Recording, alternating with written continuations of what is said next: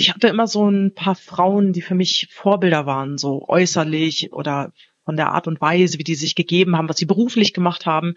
Und ich hatte immer so ein Bild im Kopf, wie ich als erwachsene Frau gern sein möchte. Und von der habe ich mich ja immer mehr entfernt. Und ich habe mich geschämt. Also ich habe mich geekelt vor mir selber, ich habe mich geschämt und vor allem habe ich mich vor meinem Kind geschämt. Herzlich willkommen zu Ohne Alkohol mit Nathalie. Dieser Podcast ist für alle, die ein Leben ohne Alkohol führen wollen. Ich spreche heute mit Titilayo Bornmann darüber, wie du nüchtern ein Leben führen kannst, in dem du dich wohlfühlst. Ein Leben, in dem du dich vor allem auch mit dir wohlfühlst. Kennengelernt habe ich Titilayo vor fast vier Jahren, als ich sie für ein Mini-Porträt für meinen Instagram-Account interviewt habe. Damals war sie ungefähr ein Jahr nüchtern.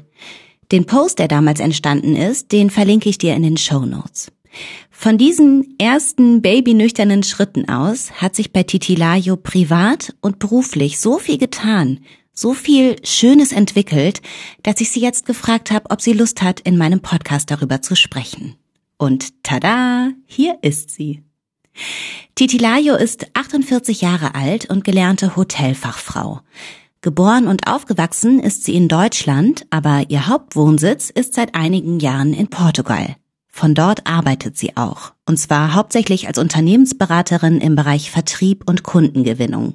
Meist online und aus dem Homeoffice, oft pendelt sie aber auch zwischen Deutschland und Portugal. Zusätzlich plant und organisiert Titilayo Sober Retreats in Portugal. Also wenn dich der Gedanke an einen alkoholfreien Urlaub in der Sonne reizt, dann hör auf jeden Fall weiter, da werden wir auch noch drüber sprechen. Titilayo heißt übersetzt ewiges Glück. Ihr leiblicher Vater stammt aus Ghana, ihre Mutter aus Deutschland. Als Titilayo zur Welt kommt, ist ihre Mutter noch sehr jung und nicht fest mit ihrem Vater zusammen. Das war, glaube ich, eher so eine lockere Beziehung, so wie ich das verstanden habe.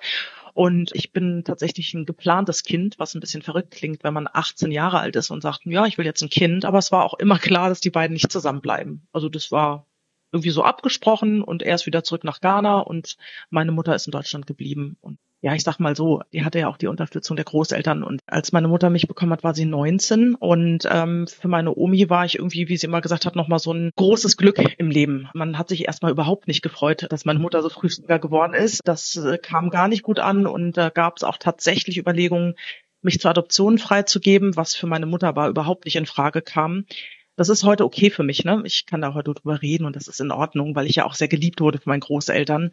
Und meine Mutter sagt immer, sobald ich da war, hat sich das alles komplett verändert. Also von daher bin ich da auch niemand böse. Ich glaube, die waren einfach überfordert. Das gehörte sich einfach nicht, dass die Tochter da mit 19 schwanger wird. Mein Großvater war auch beim Fernsehen, bei der Tagesschau und das war ja schon wichtig, was man nach außen darstellt. Und dann auch noch ein Kind von einem schwarzen Mann, das war schon ein bisschen speziell, sage ich jetzt mal. Als Titilayo neun Monate alt ist, lernt ihre Mutter wieder einen Mann kennen. Der schließt Titilayo sofort ins Herz und adoptiert sie. Sie wächst also zwar nicht mit ihrem leiblichen Vater auf, dafür aber mit einem Stiefpapa, der sie auch sehr liebt. Und mit ihren beiden Halbgeschwistern, denn ihre Mutter bekommt zwei weitere Kinder mit ihrem Stiefvater.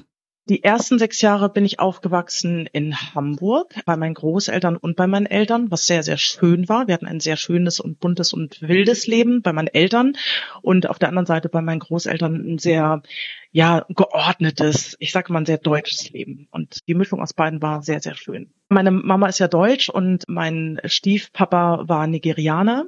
Und das heißt, da war halt immer was los. Also da waren halt immer Partys, viele Kinder und da waren eben viele Nigerianer und Deutsche und es war immer viel Menschen in viel zu kleinen Räumen und viel Musik und das war dieses wilde Leben und bei den Großeltern in Hamburg Langhorn war halt alles sehr gesettelt und ja sehr ordentlich und das war irgendwie eine gute Mischung.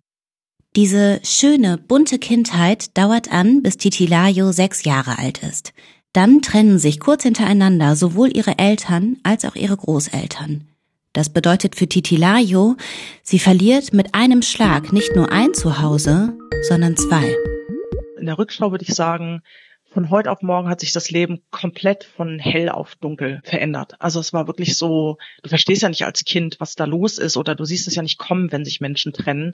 Das heißt, meine Mutter hat ihre sieben Sachen gepackt, uns drei Kinder ins Auto gestopft und hat dann unseren Vater verlassen. Ich habe das irgendwie schon kapiert, ne, dass das was ganz Schlimmes und Trauriges ist.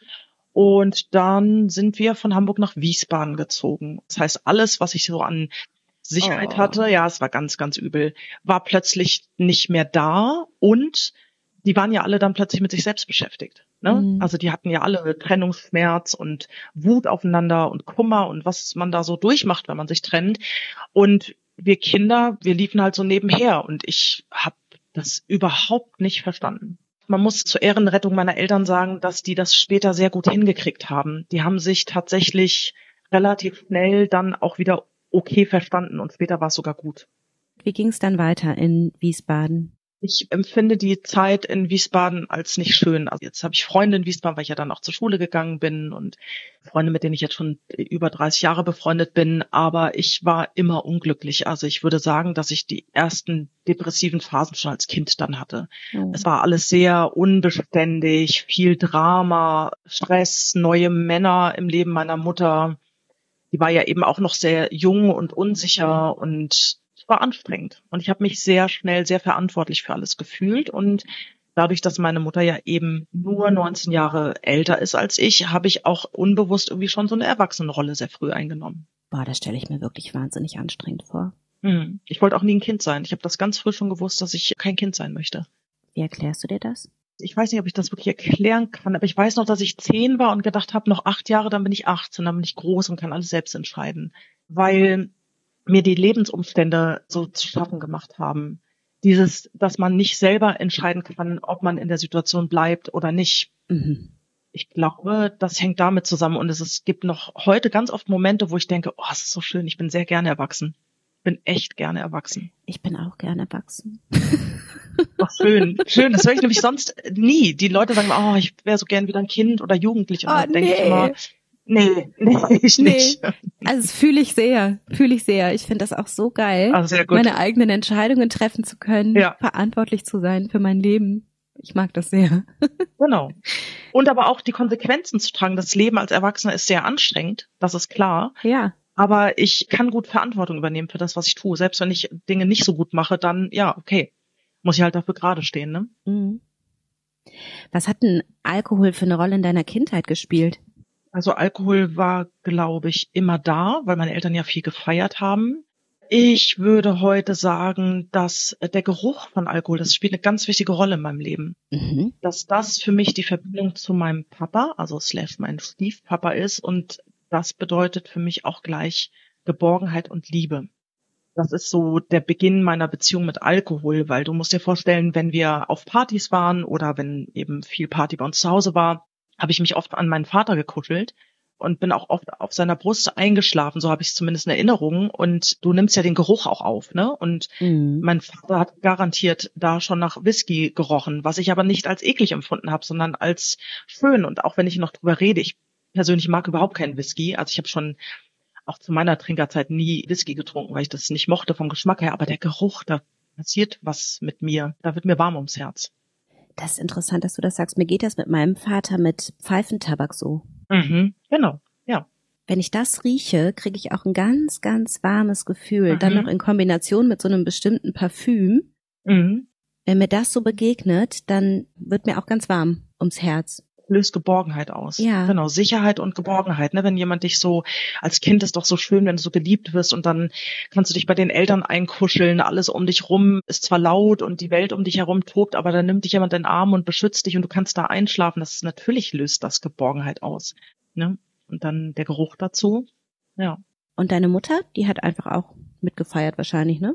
Ja, mitgefeiert, aber meine Mutter hatte nie ein Thema mit äh, Sucht. Mhm. Ich habe meine Mutter im Leben, ich weiß nicht, gefühlt fünfmal trinken sehen. Meine Mutter trinkt nicht. Cool. Mhm. Wann hast du denn angefangen zu trinken? Also so richtig bewusst habe ich getrunken mit 16. Also da gibt es ein einschneidendes Erlebnis. Was denn? Ich glaube, ich habe vorher hier und da mal genippt und probiert. Und zwar, ich hatte mit 16 meinen ersten richtig schlimmen, dollen Liebeskummer. Ich war da zwei Jahre mit jemandem zusammen. Es war so meine erste Liebe. Und dann habe ich mir halt überlegt, und ich meine, war jetzt nicht die beste Überlegung, aber ich habe mir überlegt, ich kaufe mir mal zwei Apfelweinflaschen. Und ich bin ja in Hessen aufgewachsen, da gibt es ja Appleboy, den Apfelwein, und die gibt es in 1,5 Liter Flaschen. Davon habe ich mir gleich mal zwei gekauft. Boah. Finde ich im Nachhinein auch sehr speziell und habe gedacht, ich setze mich jetzt in mein Zimmer, guck Fernsehen und knall mir die rein. finde ich auch interessant, wie ich darauf kam, dass das eine gute Idee sein könnte. Ne? Also ich weiß schon, woher das kommt, aber das habe ich dann gemacht und es fühlte sich sehr, sehr schnell sehr gut an. Woher kommt's denn? Ich habe schon als Kind immer sehr viel Fantasie gehabt. Ich habe gerne geträumt und ich habe mich gern in fremde Welten geträumt. Und es gab ja damals, zu meiner Zeit gab es ja Denver und Denver Clan und Dallas, die Schönen und die Reichen. und die haben ja immer alle so eine tolle Hausbar. Fand ich immer extrem sexy, wirklich immer. Und dann diese kristallenen Gläser und Karaffen. Und wenn die Probleme hatten, dann haben die ja ne, sich so theatralisch dann immer einen schönen Whisky eingossen und du hörst das Klirren der Eiswürfel. Das fand ich extrem ansprechend und habe gedacht, das mache ich jetzt auch. Also ein Apfelwein ist nicht so sexy, sage ich jetzt mal, wie so ein klirrendes Kristallglas, aber ja. Die 1,5 Liter Pulle. Ja, und es hat sich leider bestätigt, dass sich das sehr schnell gut anfühlt in dem Moment.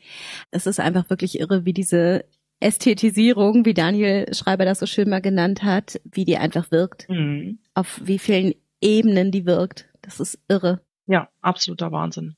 Okay, und dann sofort Synapsenfeuer, die Droge hat angeschlagen. Genau. Es hat sofort angeschlagen und ich habe das dann auch nicht mehr gelassen. Also ich bin in so einem Vorort von Wiesbaden groß geworden, da gibt's halt so ein, zwei Dorfkneipen und da bin ich fast jeden frühen Abend hin und habe mir dann so zwei Flaschen Bier gekauft oder mal einen Apfelwein und ich glaube auch, dass ich ganz schnell auf jeden Fall psychisch abhängig davon war. Ich mochte das dieses Set, ne, dieses mir es abends gemütlich machen und ich nenne es immer das Papa-Set, weil mein Vater hat ja auch immer ein Glas vor sich stehen gehabt, immer Erdnüsse und immer eine Packung Marlboro und das habe ich schön übernommen. Mhm.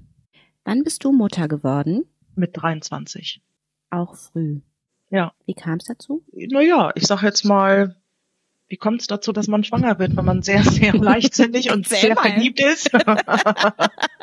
ich sage immer zu meinem Sohn, er ist ein Kind der absoluten Verliebtheit. Ich war davor und danach nie wieder so verliebt. Und wir haben uns gesehen und es hat wirklich Peng gemacht im wahrsten Sinne des Wortes. Also es ging sehr, sehr schnell. Das war wirklich jetzt so nicht geplant. Zumal ich gerade mit meiner Ausbildung fertig war und es war sehr klar, dass ich nach Hamburg gehe und da in einem sehr, sehr schönen Hotel in Hamburg weiterarbeite. Ich wollte wirklich richtig Karriere machen. Ich wollte übrigens Sommelier werden. Ach, ja klar. Genau. Und mein damaliger dann später auch Ehemann hat gerade ein Restaurant am Bodensee aufgemacht und dann dachten wir nach sechs Wochen Beziehung, es wäre also eine ganz, ganz fantastische Idee, einfach mal zu heiraten. Fanden wir irgendwie cool. und dann paar Tage vor der Hochzeit habe ich gemerkt, ich bin schwanger. Und dann war ich erstmal sehr, sehr geschockt. Also es war nicht geplant. Ist das auch der Mann, mit dem du heute noch zusammen bist? Nein, nein. Relativ schnell stellte sich das heraus, dass das nicht so eine gute Idee war. Und tatsächlich getrennt habe ich mich dann von ihm, ich glaube, drei Jahre später. Genau. Es war keine gute Zeit. Also das war eine ganz, ganz harte Erfahrung. Ja. Was war hart an dieser Zeit? Naja, erstmal war ich wütend auf mich, dass ich so naiv und dumm war. Also so habe ich mich empfunden. Heute bin ich da ein bisschen milder mit mir. Ne? Die erwachsene Frau, die auf die 23-Jährige guckt, ist da auf jeden Fall milder. Man sagt ja nicht umsonst, darum prüfe, wer sich ewig bindet. Also auch das kann schiefgehen, aber das war wirklich nicht schlau. Und wir haben uns wirklich in einer durchzechten Nacht kennengelernt. Wir haben beide damals auch andere Drogen konsumiert und ich wusste ja gar nichts über ihn und das war schlimm, weil er mich hinsichtlich seiner finanziellen Situation angelogen hat. Das heißt, ich war relativ schnell involviert in das ganze Gelddrama. Der hatte Schulden, der hat seine Gläubiger nicht bezahlt. Ich war hochschwanger und wir hatten dann plötzlich ein Restaurant an der Backe und ich habe versucht, das alles irgendwie zu handeln. Hab mir sehr, sehr viel Geld von meinen Großeltern geliehen, sehr, sehr viel Geld. Die haben wirklich an mich und an, an das Restaurant geglaubt und ist eine ganz furchtbare Geschichte. Also alles in Sand gesetzt. Ein Teil des Geldes weiß keiner, wo das hingekommen ist. Das lastet quasi bis heute sehr schwer auf mir. Und dann gab es auch Gewalt in der Ehe, weil mein damaliger Partner, ich würde heute sagen, kokainabhängig war und wenn er die falschen Dinge getrunken hat, auch sehr aggressiv wurde und dann Dinge manchmal gesehen hat, die nicht da waren. Und also war echt eine Katastrophe. Und dass das ausgerechnet mir passiert, konnte ich nicht glauben, weil ich bin von einer sehr emanzipierten Mutter erzogen worden, die auch immer gesagt hat, wenn jemals jemand ne, die Hand gegen dich erhebt, sofort die Sachen packen und gehen. Und ich habe es nicht gemacht. Ich habe mich so geschämt. War mein ganzes Mitgefühl.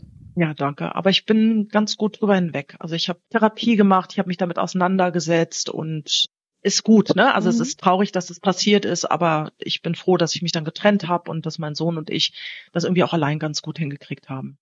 Von wie viel Geld reden wir da? was damals da an Schulden sich angehäuft hat. Mhm. Das weiß ich nicht mehr, aber das war unfassbar viel. Also es fing schon damit an, wir waren erst drei Monate zusammen und ich hatte ihn auch gefragt, du, wir heiraten ja jetzt, du hast ja gerade ein Restaurant aufgemacht, also ich war nicht ganz naiv und habe gesagt, bitte sag mir, ob und wie viel Schulden du hast und das ist okay, aber nur damit ich weiß, auf was ich mich einstelle. Und natürlich hat er mir erzählt, er hätte keine und das läuft alles super mit dem Laden, es war alles gelogen. Und ich hatte damals eine Jacke von ihm angezogen, weil mir irgendwie kalt war und griff dann in die Taschen von der Jacke und plötzlich hatte ich ein ganzes Bündel Mahnbescheide in der Hand. Oh Gott. Ja, es war ganz schlimm. Da habe ich zum ersten Mal verstanden, was da los ist. Da waren wir erst drei Monate zusammen und ich war ja dann in dem Fall auch im dritten Monat schwanger. Mhm. Oh Gott. Und das waren Mahnbescheide in Höhe von 50.000 D-Mark damals. Mhm. Oh Gott. War ja 98 oder 99, genau. Oh Gott. Und es wurde alles noch schlimmer und schlimmer und schlimmer. Ich habe aber ganz früh gelernt, mit Gläubigern zu verhandeln. Also ich habe gelernt, dass man Gläubiger anrufen kann, dass man sagen kann, wie die Situation ist, dass man Angebote machen kann. So, das habe ich halt gelernt in der Zeit. Finde ich ganz interessant, dass du heute im Vertrieb gelandet bist. Ja, Irgendwie stimmt. Kann man Ja, aus allem eine stimmt. Kompetenz mitnehmen. Das stimmt. Die Brücke habe ich noch nie geschlagen. Das hast du recht. Absolut, ja, stimmt. Zu diesem Zeitpunkt ist Titilayo gerade von Wiesbaden nach Lindau am Bodensee gezogen. Sie ist verheiratet mit einem Mann, den sie zum Zeitpunkt der Hochzeit erst wenige Wochen kannte, von dem sie mittlerweile weiß, er wird unter Drogeneinfluss aggressiv und gewalttätig. Er ist hoch verschuldet und er belügt sie. In das Restaurant, das er in Lindau eröffnet hat, fließt gerade Titilayos ganzes Geld, plus das, was sie sich von ihrer Familie leiht. Sie hat gerade ein Baby zur Welt gebracht und als wäre das alles noch nicht genug, arbeitet sie schon kurz darauf wieder im Restaurant, kümmert sich um die Angestellten und telefoniert mit Gläubigern. Zur Erinnerung, Titilayo ist da 23 Jahre alt. Was hast du getan, um abzuschalten? Viel getrunken. Mhm. Ganz viel getrunken. Also ich habe in der Schwangerschaft gar nicht getrunken. Das fiel mir auch nicht schwer. Das Rauchen fiel mir schwerer. Aber auch das habe ich dann sehr schnell sein lassen können. Aber ich habe tatsächlich am Tag der Geburt übrigens ähm, einen Sekt getrunken. Den ersten Sekt und die erste Zigarette so als, ne, irgendwie als Belohnung.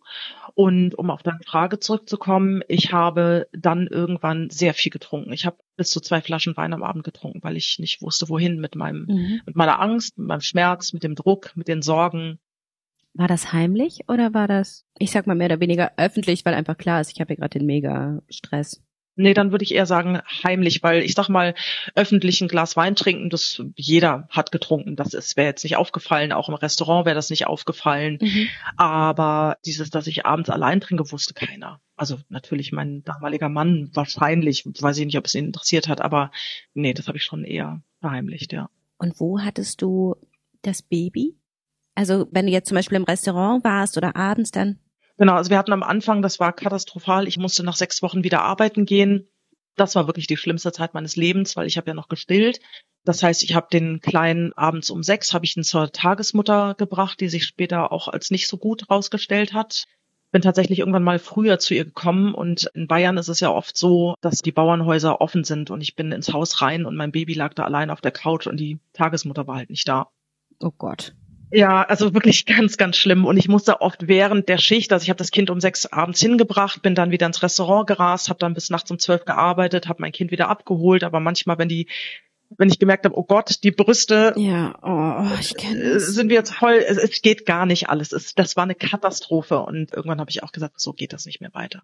Also das war zu viel für alle, für das Baby, für mich, auch bestimmt für meinen Ex-Mann.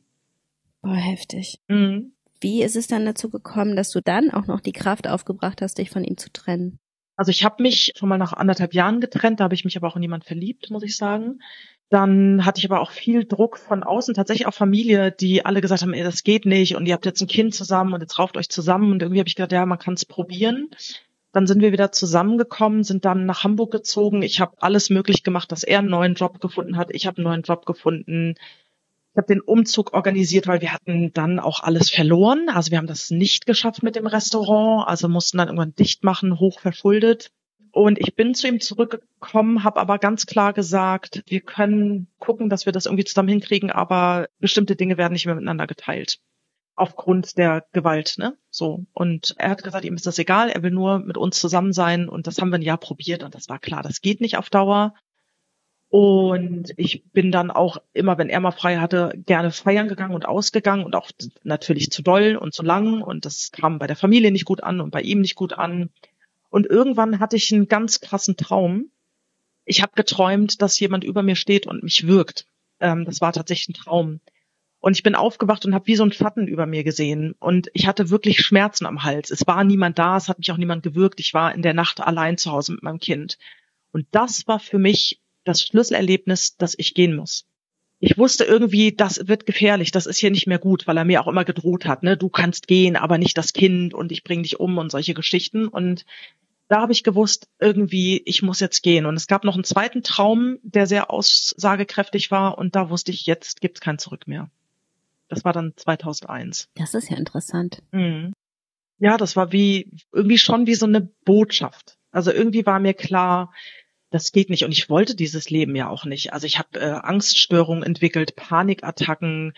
Und da war klar, also lieber lebe ich in irgendeiner Bruchbude. Also wir hatten eh nichts mehr. Also es war jetzt nicht so, dass wir jetzt irgendwie in einem Luxusapartment gelebt haben, aber mir war klar, lieber habe ich ganz wenig, als dass ich weiterhin Angst habe. Und ja. habe dann, ich habe ganz viel Glück im Leben. Ich habe wirklich in den schlimmsten Situationen meines Lebens immer, wirklich immer Glück. Zum Glück haben gehört allerdings oft auch dazu, sich zu trauen, Entscheidungen zu treffen, andere Optionen in Betracht zu ziehen, andere Wege zu gehen und aktiv zu werden. Das tut Titilayo. Sie entschließt sich zu einem Aufenthalt in einer psychiatrischen Einrichtung, um ihre Angstzustände und Depressionen behandeln zu lassen. Dort vermittelt ihr eine Mitpatientin eine kleine Wohnung im Hamburger Schanzenviertel. Das ist ein schönes, buntes Altstadtviertel, in dem auch viele Alleinerziehende leben. Dorthin zieht Titilayo nach ihrem Klinikaufenthalt und schafft es auch dadurch, sich endgültig von ihrem Ex-Ehemann zu trennen. Für sie ist das der Beginn einer schöneren, freieren Zeit. Sie ist damals 26, 27 Jahre alt und bald schon verliebt sie sich wieder und beginnt eine neue Beziehung zu einem anderen Mann. Weiter getrunken hat sie in dieser Zeit allerdings immer sowohl mit Freunden als auch alleine zu Hause. Ihr neuer Freund sieht ihren Alkoholkonsum mit der Zeit kritisch. Denn Alkohol bewirkt auch bei Titilayo das, was er häufig tut. Er verändert die Persönlichkeit, er löst impulsives, unangemessenes Verhalten aus, er befeuert Dramen. Nach gut einem Jahr Beziehung und einigen dieser betrunkenen Dramen sagt Titilayos Freund ihr schließlich deutlich, dass er gehen wird, wenn sie so weitermacht. Sie besucht daraufhin tatsächlich eine Suchtberatung und lebt sogar anderthalb Jahre nüchtern. Allerdings trennen sich Titilayo und ihr Freund nach drei Jahren Beziehung trotzdem. Und kurz nach der Trennung beginnt sie wieder zu trinken. Aus dem Übermut heraus, ne? So, weil es war ein freudiger Tag und die Sonne schien und wir hatten gerade ein tolles Gospelkonzert. Ich war in so einem Gospelchor ja, da hat man halt auf der Dachterrasse schön Weißwein getrunken und habe ich gedacht, ja komm, also kannst ja wohl mal ein Glas trinken. Dann hat es wahrscheinlich nicht lange gedauert und du warst wieder bei ein bis zwei Flaschen, oder? Sofort. Sofort sogar, okay. Sofort. Also das ging so, so schnell. Da war mir aber noch nicht klar, da habe ich mir ja natürlich noch eingebildet, das sagen ja ganz viele Leute, ne, dass sie dachten, sie könnten es kontrollieren. Und das ist, also ich kann nur von mir sprechen, ich sage, das ist nicht möglich. Es ist nicht möglich. Und ab da habe ich mir immer gesagt, okay, dieses Jahr noch, dieses Jahr noch, weil, dieses Jahr noch, weil, ach ja, wegen dem Job jetzt, ah nee, das Kind kommt jetzt auf die nächste Schule und so. Das muss jetzt noch durchhalten. Und daraus wurden dann, ja, 13 Jahre. 13 Jahre, nächstes Jahr fange ich an. Mhm, genau. Was hat denn das mit deinem Selbstwert gemacht? Ich habe mich halt geekelt und auch gehasst vor mir selbst, weil ich hatte als Kind schon, ich habe ja vorhin erzählt, als ich zehn war, wusste ich schon, dass ich erwachsen sein will und ich wusste aber auch, ich werde mit 18 ausziehen. Das habe ich tatsächlich übrigens auch gemacht. Und ich hatte immer so ein paar Frauen, die für mich Vorbilder waren, so äußerlich oder von der Art und Weise, wie die sich gegeben haben, was sie beruflich gemacht haben. Und ich hatte immer so ein Bild im Kopf, wie ich als erwachsene Frau gern sein möchte. Und von der habe ich mich ja immer mehr entfernt. Und ich habe mich geschämt. Also ich habe mich geekelt vor mir selber, ich habe mich geschämt und vor allem habe ich mich vor meinem Kind geschämt. Wie wolltest du denn sein? Was hat diese Vorbilder ausgemacht? Also ich glaube, ich bin schon von meinem Naturell her eher ein fröhlicher Mensch. Ich bin eher ein positiver Mensch. Ich bin mutig. Ich traue mich was. Ich bin jemand, der sich einsetzt, sich gerne kümmert. So, ich bin so eine Mutti auf der einen Seite. Also mit Mutti meine ich immer, das steht für mich so mit, ich kümmere mich gern, das macht mir wirklich Freude. Ich bin gern verbindlich und mhm. das war ich alles nicht mehr. Also in Teilen schon, aber zum Beispiel das mit der Verbindlichkeit, das ging gar nicht mehr. Ich habe dauernd äh, Verabredungen abgesagt. Ich habe angefangen zu lügen. Das ist überhaupt nicht meine Art. Also jeder lügt mal, aber ich habe Verabredungen ständig abgesagt. Ich nur noch zurückgezogen. Du hattest jeden Tag einen Kater damals, oder? Mhm. Jeden Tag. Ja. Das war das Schlimmste. Wenn ich mir das nur vorstelle, ich weiß nicht, ob du das jetzt kennst, ganz selten ist es so. Ich sag mal, dreimal im Jahr wache ich morgens auf und denk, ach du Scheiße, ich habe getrunken. Weil ich dann irgendwie Kopfschmerzen habe. Ne? Das hat ja jeder mal. Mir ist irgendwie echt übel. Ne? Also ich, ich ja. träume das hin und wieder. Ja, das hatte ich, das hatte ich bis vor einem Jahr auch. Das ist jetzt irgendwie weg. Aber neulich hatte ich übrigens, das war toll. Ich habe neulich geträumt, dass ich auf einer Party war und da stand alles voll mit alkoholfreien Getränken. Das fand ich irgendwie echt einen schönen Traum übrigens. Mensch, was für ein fortschrittlicher Traum. Ja, ja, stimmt, ja, ja, das stimmt, ja. Ja. Cool. Und, Kannst mal hier ja, große dann, Anerkennung an dein Unbewusstes. Voll schön. ja, das stimmt.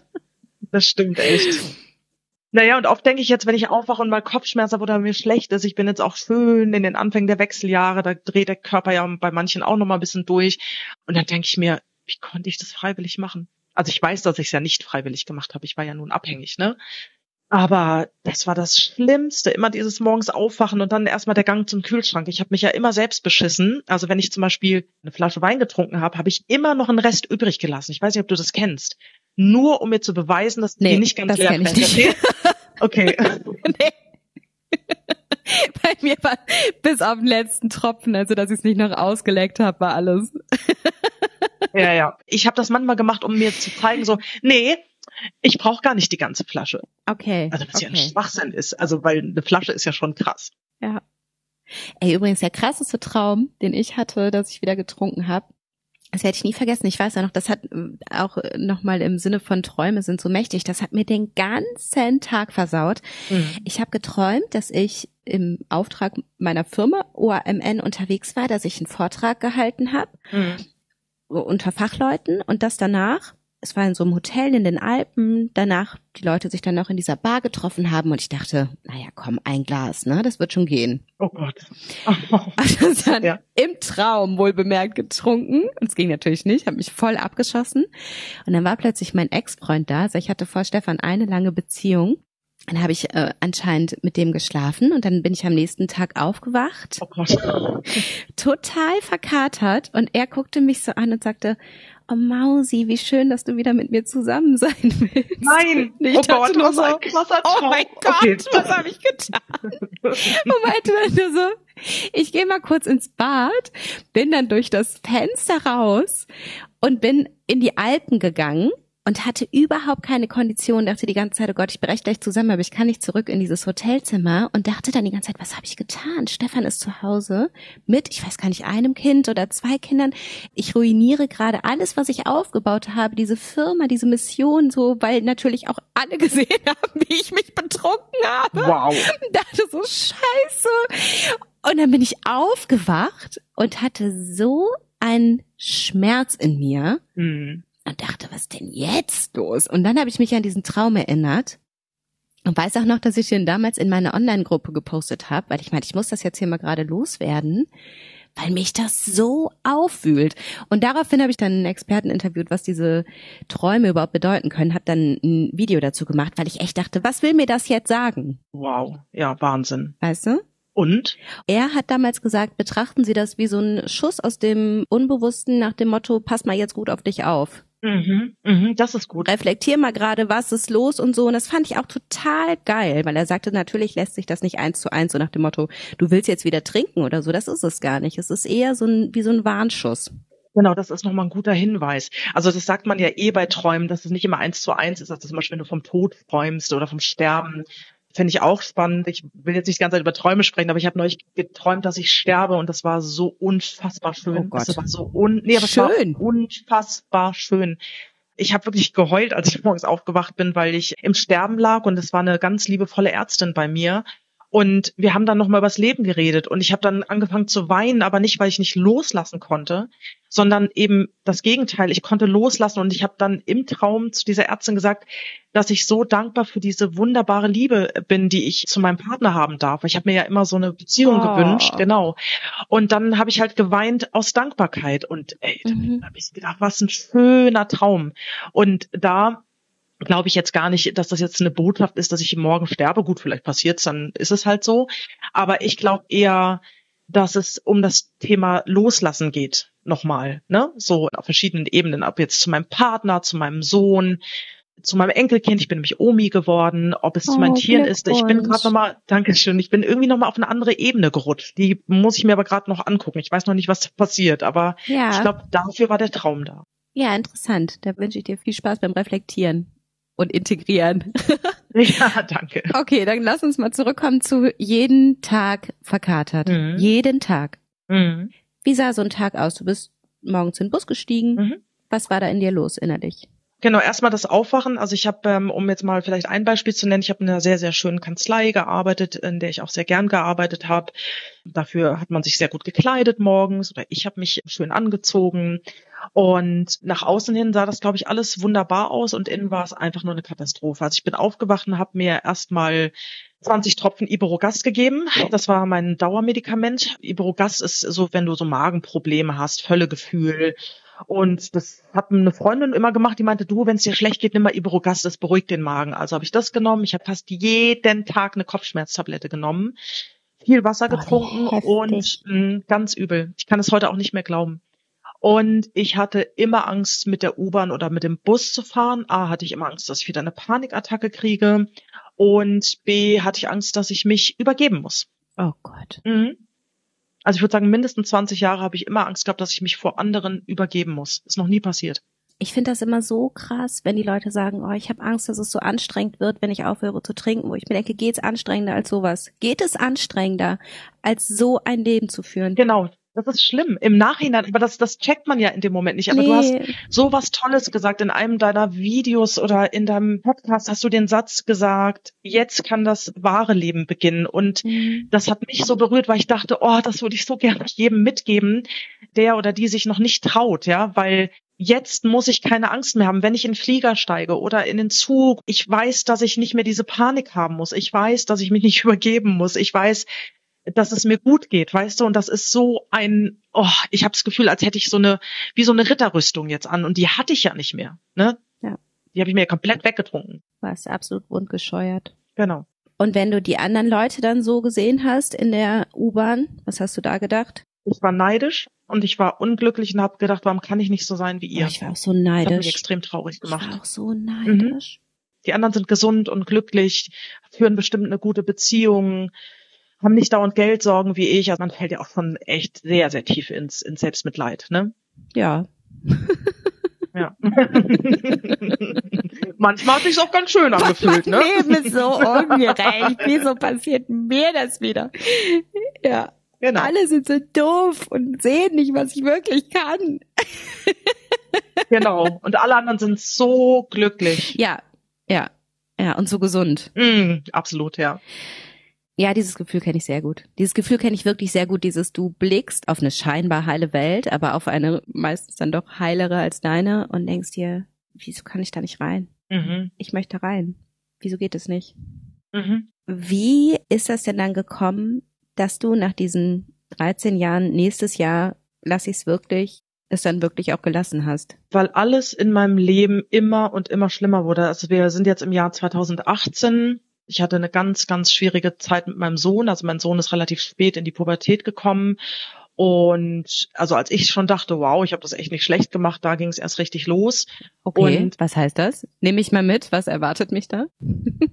Ach, ich will dir gar keine Angst machen, das ist ja bei jedem anders, das weiß man nicht. Aber alles, wovor ich Angst hatte, ist natürlich eingetroffen. Und zwar, was war meine größte Angst, dass mein Kind in irgendeiner Form abhängig werden könnte. Ah, ja. Und oh Wunder, der Vater hat ein großes Suchtthema, die Mutter hat ein Suchtthema und zwar nicht zu knapp. Die Vorfahren, Großeltern haben Suchtthemen. Was habe ich mir eingebildet? Und ich glaube, wenn du ganz doll gegen etwas ankämpfst, wird genau das dir präsentiert. Und ähm, bei meinem Sohn, ich weiß, ich darf darüber reden, ist es dann die Spielsucht geworden, fängt an mit erstmal Playstation und was man nicht alles so daddeln kann. Und als alleinerziehende Mutter war ich auch, gebe ich ganz ehrlich zu, manchmal einfach froh, dass er da äh, vor seiner Playstation saß. Das tut mir heute im Herzen weh, ne? Und ich sage auch immer, hätte ich weniger getrunken, hätte ich bestimmt mehr Kraft für Quality Time gehabt. Und das war dann irgendwann auf dem Peak. Also mein Sohn ist sehr, sehr spielsüchtig geworden. Also nicht nur zu Hause, sondern es gibt ja auch draußen leider ganz viele Möglichkeiten zu spielen, in Anführungsstrichen. Aber dann Glücksspiel oder war das immer online? Beides, alles. Okay, also schon auch an Automaten, ja? Ganz schlimm, ja. Und das ist, also das zieht ein Rad, worüber könnte man eine ganze Podcast-Reihe machen oder eine Folge. Ja, das ist ganz, ich. ganz schlimm. So, also ich habe mein eigenes Kind nicht wiedererkannt. Ich habe dann wirklich Monate nicht gewusst, wo er ist. Das war die schlimmste Zeit meines Lebens. Ich denke, der hat sich nicht getraut, nach Hause zu kommen. Also merkst, fällt mir schwer darüber zu reden, weil es so eine dunkle Zeit in meinem Leben ist, Verstehe. weil er halt Geld von mir entwendet hat. Also er hat meine EC-Karte genommen und dann war halt weg.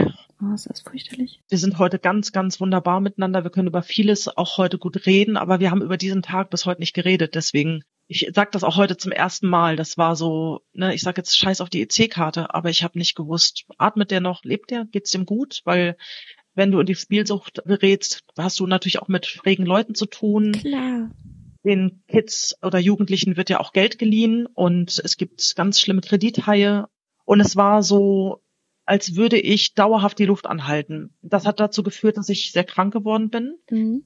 Also eines meiner Organe hat angefangen, verrückt zu spielen. Ich musste dann auch ein paar Mal ins Krankenhaus und eigentlich hätte ich nicht mal mehr arbeiten können, habe aber trotzdem durchgezogen, weil ich meinen Job nicht verlieren wollte. Ich habe den Empfang von der großen Kanzlei geleitet, dachte, das wäre mein Traumjob und ich habe den auch gern gemacht, aber ich war schon so am Limit und ich denke, das hat sich dann auch auf das Team übertragen. Aber man muss auch sagen, dass mein eigenes Team damals gegen mich gemobbt hat. Hat eine lange Vorgeschichte, hätte man alles vermeiden können. Es kam so alles zusammen. Und das hat natürlich am Ende dazu geführt, dass ich noch mehr getrunken habe. Also es war nur noch ein Teufelskreis. Und dann habe ich gewusst, ich muss jetzt die Reißleine ziehen. Ich kann nicht mehr. Ich bin körperlich am Ende. Ich weiß nicht, wo mein Kind ist. Ich habe Angst, auf die Arbeit zu gehen. Ich habe Angst vor meinem eigenen Team. Und ich trinke und trinke immer mehr hast du dich nur noch betäubt, ja? Aber mhm. sowas kann man ja wahrscheinlich gar nicht betäuben, oder? Diese Form von Schmerz und Sorge. Nee, nee, nee, kann man nicht auf Dauer, aber für einen Moment, ne? Also das soll hier niemanden animieren, weil das wird am nächsten Tag einfach nur schlimmer. Mhm. Aber es war mal so, dass ich gegen 17 Uhr, ich habe meistens Schicht so bis 18, 19 Uhr gehabt, glaube ich, weiß es nicht mehr so genau. Und ich habe schon um 17 Uhr gemerkt, wie mein Körper anfängt, nach dem Alkohol zu gieren. Und für mich war immer nur so, ich fahre jetzt mit dem Bus nach Hause und dann steige ich da aus, wo ich immer aussteige und dann hole ich mir was zu trinken, ein, zwei Flaschen Wein und dann mache ich die Tür zu und dann will ich nichts mehr hören und nichts mehr sehen und dann habe ich getrunken. Und habe dann einfach die Lichter ausgeschaltet sozusagen, um nicht mehr nachdenken zu müssen. Okay, und was hat dann den Wendepunkt verursacht? Unter anderem die Krankheit, weil man auch nicht finden konnte, was mit mir los ist. Und zwar geht es darum, dass ich immer Blasenkrämpfe hatte und meine Blase hat nicht mehr funktioniert und ich konnte halt nicht mehr, naja, auf Toilette gehen. Oh Gott. Und das ist so die Hölle. Also ich musste zwei, dreimal wirklich in die Notaufnahme und du wirst dann, ich sag das jetzt einfach, wie es ist, weil vielleicht geht es anderen auch so und es kann helfen, vielleicht eine Entscheidung zu treffen. Ich musste dann katheterisiert werden und ich wirklich dachte, ich sterbe. Ich meine, wir beide haben Geburten hinter uns. Ähm, ich kann dir sagen, das geht in die Richtung. Ich dachte, ich sterbe. Mhm. Und ich bin tatsächlich auch von einer Chefärztin untersucht worden, die gesagt hat, das kann nicht sein, ich verstehe nicht, was Sie haben. Und hat schon vermutet, dass es eventuell MS ist, weil man nicht verstanden hat, woher das kommt. Und ich kann dir sagen, ich habe es heute nicht mehr. Und ich weiß heute, dass das durch meinen Alkoholmissbrauch kam. Und das war eine der Gründe, aber ich wusste auch jetzt ist der Moment entweder du verzockst jetzt dein komplettes Leben und fährst das gegen die Wand und mir ist dann irgendwann mal bewusst geworden, die Frau, die ich mal sein wollte, die bin ich nicht mehr. Und so will ich nicht sein. Ich will so nicht sein. Vielen Dank, dass du das geteilt hast. Ich kann mir gut vorstellen, dass sich da gerade jemand sehr gesehen und verstanden fühlt. Also ich hoffe, ich habe jetzt schon gedacht, naja, es ist schon sehr persönlich, aber ich denke immer, wenn es um das Thema Alkohol, Alkoholmissbrauch geht, dann bin ich lieber offen und ehrlich, weil wenn ich einer Person damit helfen kann, dann finde ich was richtig. Ja, okay, du warst nicht mehr die Frau, die du sein wolltest, du hattest massive körperliche Beschwerden. Mhm. Was hast du dann gemacht? Hast du bei einer Suchtberatung angerufen? Mhm. Genau, ich bin dann zu den Frauenperspektiven in Hamburg gegangen. Die finde ich ganz toll. Die sind halt für Frauen. Das ist eine Suchtberatungsstelle für Frauen. Mhm. Und dann gehst du halt erst zum Gespräch hin und sagst halt, ne, was so los ist. Und keiner zwingt dich sofort aufzuhören, sondern du kannst ja erstmal zu Gesprächen hingehen. Mhm. Und dann war für mich klar, jetzt will ich wirklich die Reißleine ziehen ja, so hat es angefangen und dann bin ich aber auch gekündigt worden in der Zeit und das war für mich eigentlich das größte Glück, weil sonst würde ich nämlich jetzt nicht hier in Portugal sitzen. Ich bin dann gekündigt worden und konnte aber dann mit einem Anwalt raushandeln, dass ich drei Monate freigestellt werde. Mhm. Somit hat sich dann quasi die Suchttherapie ein bisschen verschoben. Und ich habe dann halt mit denen verhandelt, dass ich dann nach meinen drei Monaten Auszeit aber sofort anschließend weitermache, zurückkomme und dann auch richtig in den Zug gehe und in eine Suchttherapie. Das habe ich alles gemacht. Also einmal so der klassische Weg im deutschen Suchthilfesystem, du hast einen Entzug gemacht, dann hast du mehrere Wochen Reha gemacht. Mhm oder? Genau. Und danach gehst du ja wieder in die Suchttherapie zurück, in die Suchtberatung, die echt super ist. Also die ging dank Corona sogar fast zwei Jahre. Normal ist das, glaube ich, ein Jahr. Oh, wow. Ja, oh, das war echt toll und so tolle Frauen kennengelernt und so gute Gespräche geführt. Und ich glaube, wenn ich das nicht alles gemacht hätte, weiß ich nicht, ob ich dauerhaft nüchtern hätte bleiben können. Das weiß ich nicht. War das dann ambulante Suchttherapie? Genau. Einzel- oder Gruppentherapie? Einmal die Woche Einzel und einmal die Woche Gruppe. Okay, cool. Mhm. Boah, freut mich voll, dass das so gut funktioniert hat. Ja, absolut. Und ich sag halt immer, was für ein Privileg wir haben. Ne? Also jetzt überleg dir mal, ich habe knapp 30 Jahre getrunken. Dann entscheide ich mich, dass ich aufhören will. Und dann gibt es wirklich Beratungsstellen, wo ich hingehen kann. Allein die Suchtklinik für Frauen im Allgäu, wo ich war, Klar muss man auch ein bisschen in der Küche mithelfen und man muss vielleicht auch Dinge mal machen, die man vielleicht ein bisschen komisch findet, wie mit irgendwelchen Schwungtüchern durch die Gegend hüpfen. Aber ganz ehrlich, Nathalie, ich habe das alles so genossen, weil ich irgendwie dachte, hier ist es schön, wir haben sogar eine Sauna im Haus, es gibt yeah. immer gutes Essen. Und ich denke mal, die Leute sollten sich das wirklich gönnen, weil es ist so gut und es hilft und du darfst mal sechs Wochen einfach mal dich aus deinem Leben rausnehmen und weißt du, da sind Menschen, die hören dir zu, die helfen dir deine Seele heile zu machen, du kriegst lecker Essen, du musst mal nicht funktionieren ähm, und du hast die Möglichkeit, ganz viel zu lernen und zu verstehen, dass du nicht schuld bist, dass du süchtig geworden bist. Also ich denke immer so, ja, gönn dir. Ja. Schön, danke, dass du das mal gesagt hast. Wie lange hat es denn gedauert bei dir, bis es sich nicht mehr nach Verzicht angefühlt hat? Ich würde sagen, das hat sich bei mir sehr schnell eingestellt, weil ich so am Ende war. Ich habe mich ja ernsthaft auf die Klinik gefreut. Also der zweite Step war ja dann in den Entzug zu gehen, der jetzt nicht so schön war. Aber ich habe mich halt gefreut, mhm. weil ich wusste, jetzt ist es endlich vorbei. Deswegen glaube ich im Nachhinein, dass ich das sehr schnell nicht mehr als Verzicht empfunden habe. Und wie kam es dann dazu, dass du nach Portugal gegangen bist, ausgewandert bist? Portugal ist schon immer eine ganz große Liebe von mir. Also ich bin 1992 das erste Mal nach Portugal zufällig gekommen. Da war ich 17. Und als ich da wieder weg musste nach drei Wochen, hatte ich immer Herzschmerzen, so Fernweh. Und dann war ich noch zwei, dreimal in Portugal und dann kam es so, wie es kam, dass ich früh Mutter wurde und dann war ich 22 Jahre nicht in Portugal und ich hatte aber immer diesen Herzschmerz nach diesem Land. Dann bin ich 2015 mit meinem Sohn zu meinem 40. Geburtstag nach Lissabon geflogen und es war schon so, als wir über Lissabon waren mit dem Flugzeug, da habe ich angefangen zu weinen und mein Sohn meinte, was hast du denn? Und ich konnte es nicht erklären. Also da ist eine ganz große tiefe Liebe. Ich fühle mich hier irgendwie zu Hause, obwohl ich die Sprache noch nicht mal wirklich gut spreche. Und dann hatte ich ja die Möglichkeit, 2018 hier drei Monate in diesem kleinen Dorf, in dem ich jetzt lebe, auf ein Haus aufzupassen. Und dann habe ich mich verliebt.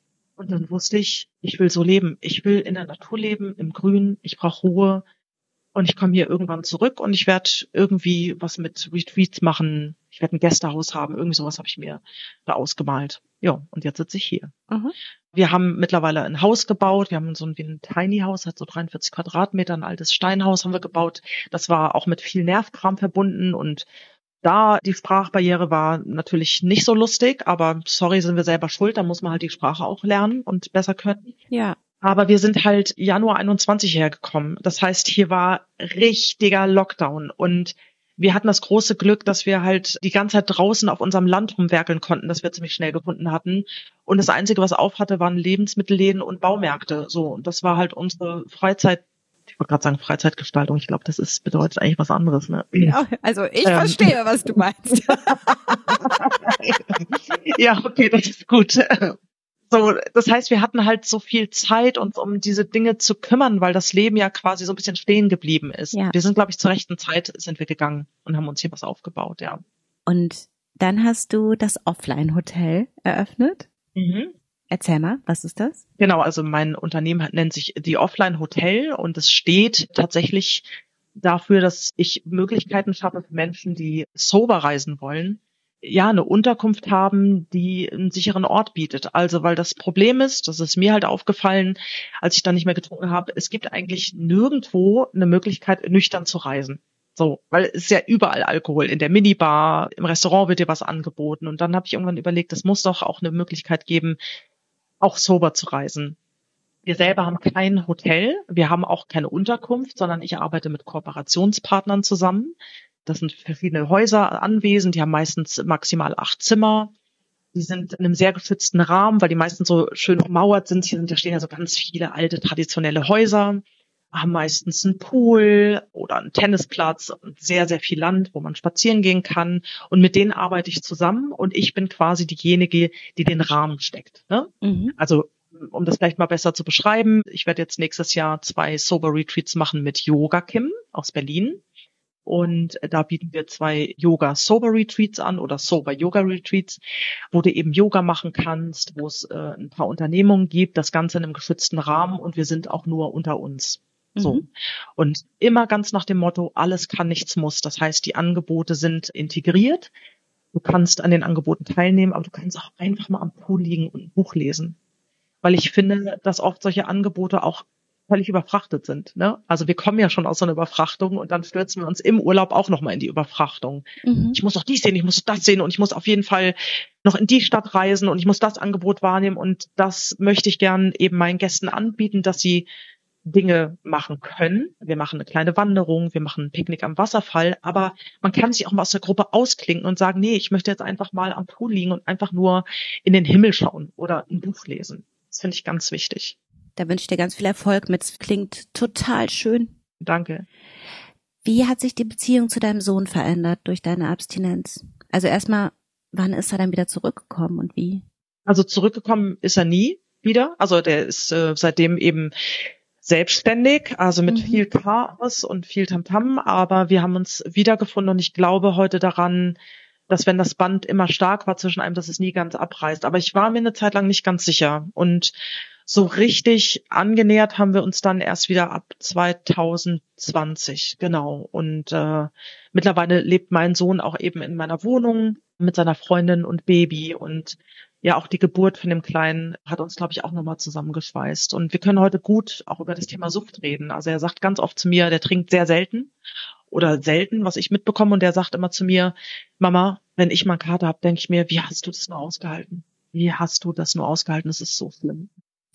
Und seine Spielsucht, das ist, das hat er auch äh, in den Griff bekommen, beziehungsweise hat er sich da auch helfen lassen? Wir reden da ganz viel drüber. Ich würde sagen, so eine Spielsucht ist wahrscheinlich auch nie richtig im Griff. Man muss sich eben Hilfe holen. Soweit ist er noch nicht. Und da musste ich lernen, ich will einfach nicht so eine übergriffige Mutter sein. Mhm. Deswegen auch dieser Traum, ne, mit dem Loslassen. Ah. Das durfte ich ja jetzt über die letzten Jahre ganz viel üben. Und ich versuche eher Angebote zu machen, wenn er mich fragt. Wenn er sagt, Mama, was würdest du jetzt machen? Oder wir haben irgendwann vereinbart, dass sollte er wieder einen Rückfall haben im Sinne von, er ist jetzt wirklich irgendwo in eine Spielhalle gegangen und hat sein Geld verzockt, dass er das seiner Freundin und mir sagen kann. Mhm. Weil das war ein großer Fehler, den ich gemacht habe, wenn er dann rückfällig war, dass ich dann so wütend geworden bin. Mhm. Das Schlimmste, was du machen kannst, damit helfe ich ihm nicht und natürlich lügt er uns dann an. Ne?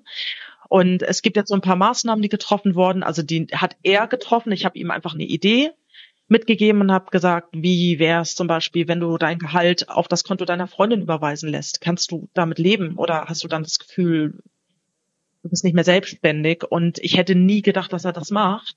Aber er hat das dann entschieden nach zwei Wochen und hat das echt durchgezogen. Und ich finde das ein super Step. Ja, finde ich auch. So, und ich glaube nicht, nein, er ist noch nicht durch damit und er zockt nach wie vor viel zu viel, also zu Hause aber ich merke, dass da eine Entwicklung stattfindet und ich kann einfach nur die Tür offen lassen und sagen, hier, ne, Mutti ist da, so, wenn du Hilfe brauchst, wenn du den Weg gehen willst, dann gibt es eben Unterstützung von mir. Wahnsinn. Bist du stolz auf dich? Ich hoffe sehr. Also ich weiß nicht, genau, wie sich Stolz anfühlt, aber ich bin extrem dankbar. Ich empfinde eine ganz tiefe Dankbarkeit und ich bin so zufrieden. Oh, ist das schön. Und ich mag das, zufrieden zu sein. Weißt du, dieses glücklich, es gibt Glücksmomente, ne? Es gibt Glücksmomente, wenn ich zum Beispiel meinen kleinen Enkel auf dem Arm habe oder wenn ich hier morgens meine Hunde aufs Bett springe. Also meine Hunde dürfen das und mit mir schmusen, denke ich so, oh, was ein Traum. Ich fühle mich ja wie ein Kind wieder, ne? Weil ich immer Tiere haben und fühle mich dann wie so eine Pipi Langstrumpf oder wenn ich durch meinen Gemüsegarten gehe, weißt du, ich habe jetzt wirklich eigenes Gemüse und das funktioniert hier alles, dann bin ich extrem glücklich. Aber das ist cool. Ne, das ist ein ganz großes, großes Geschenk. Und ich bin zufrieden mit mir. Was für ein Satz. Mhm. Ja, kann man mehr erreichen. Also ich finde es so schön. Übrigens, das mit dem Gemüse, ne, das kann ich so gut nachempfinden. Stefan hat auf unserer Dachterrasse auch Gemüse angepflanzt und ich dachte erst so, ja, keine Ahnung, also ich dachte mir eigentlich gar nichts. Ich stand dem relativ unemotional gegenüber, meinte, gut, wenn du meinst, jetzt hier anbauen zu müssen, mach das. Er ist ja so ein Dorfkind, ne? Ich finde das toll. Und ich, dann pass auf, dann kamen die ersten kleinen Paprikas, ne? Und ich war plötzlich wie außer mir vor Freude und hatte nur so, oh mein Gott, da wachsen Paprikas? Wie krass ist das denn? Ich altes Stadtkind, ne? Ja. Ey, das ist jedes das ist, und auch meine Kinder mal ja. so, guck mal, da ist eine neue Zucchini.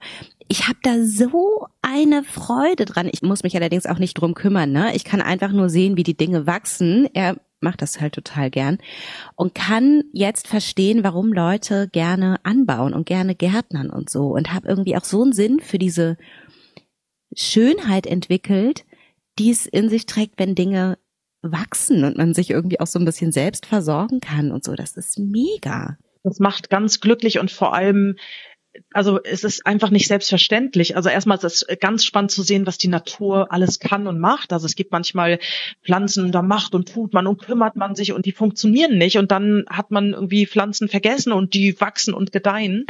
und ich bin ja auch so ein olles Stadtkind und ich kann das nicht fassen. Also ich bin jetzt gerade wieder nach Portugal gekommen und dachte auch, es wäre jetzt eigentlich vorbei, ne? Aber plötzlich habe ich noch mal fünf Blumenkohl und Paprika ohne Ende und und Chilis ohne Ende und ich koche halt auch so gern, weißt du? Und oh, ich, ich, bin ja auch diejenige, die die Samen einsetzt und dann kriegst du mit, wie dann die kleinen Knospen rauskommen und dann fängt es an zu wachsen und irgendwann hast du eine richtige Paprika auf dem Teller. Ja. Das ist halt schon ein Geschenk und ganz ehrlich, ich wünsche jedem, dass er in irgendeiner Form einen kleinen Minigarten hat und wenn es nur auf dem Balkönchen ist oder in der Küche, das macht irgendwie zufrieden.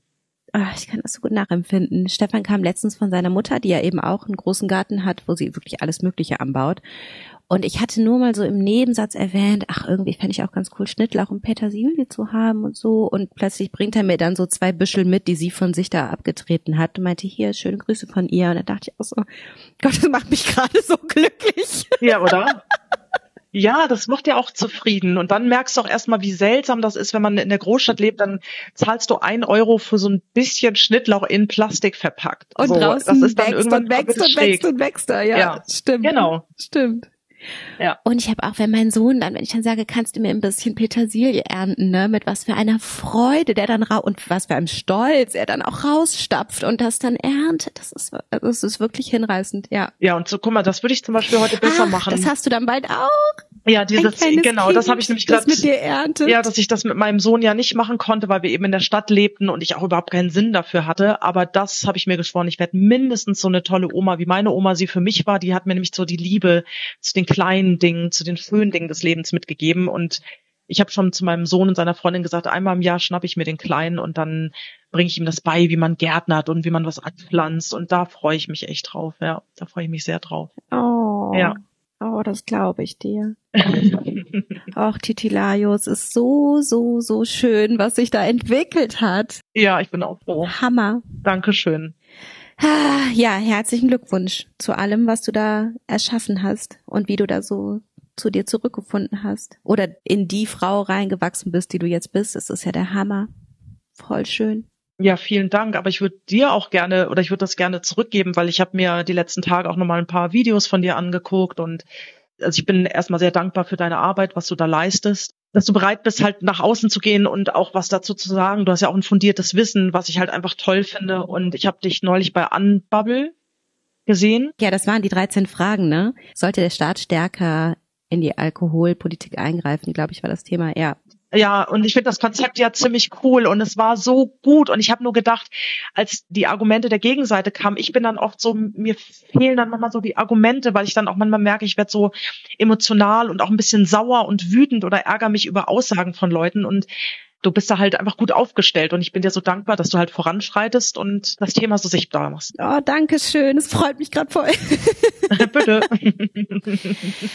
ich wünsche dir alles, alles, alles, alles Liebe und ich danke dir ganz herzlich für deine Zeit und für das Gespräch und ich hoffe, dass wir in Kontakt bleiben. Das hoffe ich auch. Das wünsche ich dir auch. Vielen, vielen Dank und danke, dass du mich eingeladen hast. Danke dir. Bis bald, Titilayo. Bis dann. Tschüss. Ciao, ciao. Den Link zu Titilayos Angebot The Offline Hotel, den Link zur Suchtberatung für Frauen in Hamburg und alle weiteren Links zu den Themen, die wir hier besprochen haben, packe ich dir alle in die Show Notes. Und dann noch ein Hinweis in eigener Sache. Am 24.12. um 14 Uhr, also Heiligabend um 14 Uhr, gebe ich eine Live-Klasse, in der wir gemeinsam zurückblicken auf das vergangene Jahr. Und zwar mit einem warmen, konstruktiven und stärkenorientierten Blick. Ich gebe dir in dieser Live-Klasse zunächst eine Einführung in die sogenannte positive Psychologie. Das ist ein unfassbar tolles Forschungsgebiet. Und dann machen wir gemeinsam Übungen, die dir dabei helfen, dich gut aufzustellen und dir Aufwind zu geben für alles, was dich an den Weihnachtstagen und im kommenden Jahr erwartet.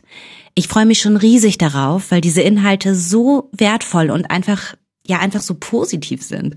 Also, falls du Lust hast, dabei zu sein, ich beschreibe dir in den Show Notes, wie das geht. Hab einen schönen Dezember und denk dran. Ein Leben ohne Alkohol ist keine Qual, es bedeutet Freiheit. Alles Liebe, deine Natalie.